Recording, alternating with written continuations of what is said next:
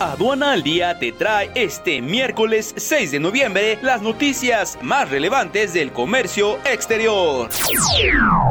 Nacional. México lideró las ganancias en la participación total de importaciones de productos de Estados Unidos entre los 10 principales proveedores de ese mercado durante el periodo de enero a septiembre de 2019, de acuerdo con datos difundidos este martes por el Buró del Censo.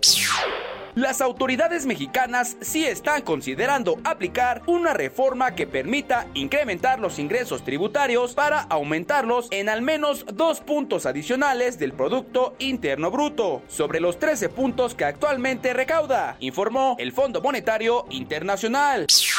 Si bien en la creación del paquete económico 2020 se tuvo poco margen de maniobra para diversos gastos ineludibles, se logró aumentar el gasto en inversión y que las fianzas públicas se mantuvieran sanas, expuso Victoria Rodríguez Ceja, subsecretaria de egresos de la Secretaría de Hacienda y Crédito Público. El presidente Andrés Manuel López Obrador conversó telefónicamente con el mandatario de Estados Unidos, Donald Trump, a quien le expresó sus condolencias por el asesinato de nueve integrantes de la familia Levarón por ser ciudadanos binacionales.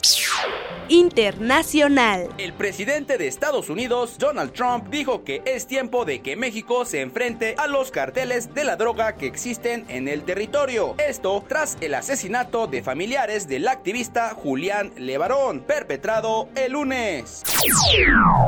Eso fue todo por el día de hoy con las notas más relevantes del día. Este corte informativo fue presentado por Sencomex, que te invita al evento más importante de aduanas y comercio exterior en México, Congreso Nacional, cuarto encuentro de especialistas aduaneros, el próximo 20, 21 y 22 de noviembre en la Ciudad de México. Forma parte del movimiento aduanero que ha cambiado la escena nacional que no se te olvide el día de mañana escucharnos nuevamente con más notas solo en Aduana al Día. Comparte este audio con un amigo. Hasta la próxima. Este es un servicio noticioso de la revista Estrategia Aduanera. Aduana al Día. EA Radio, la radio aduanera.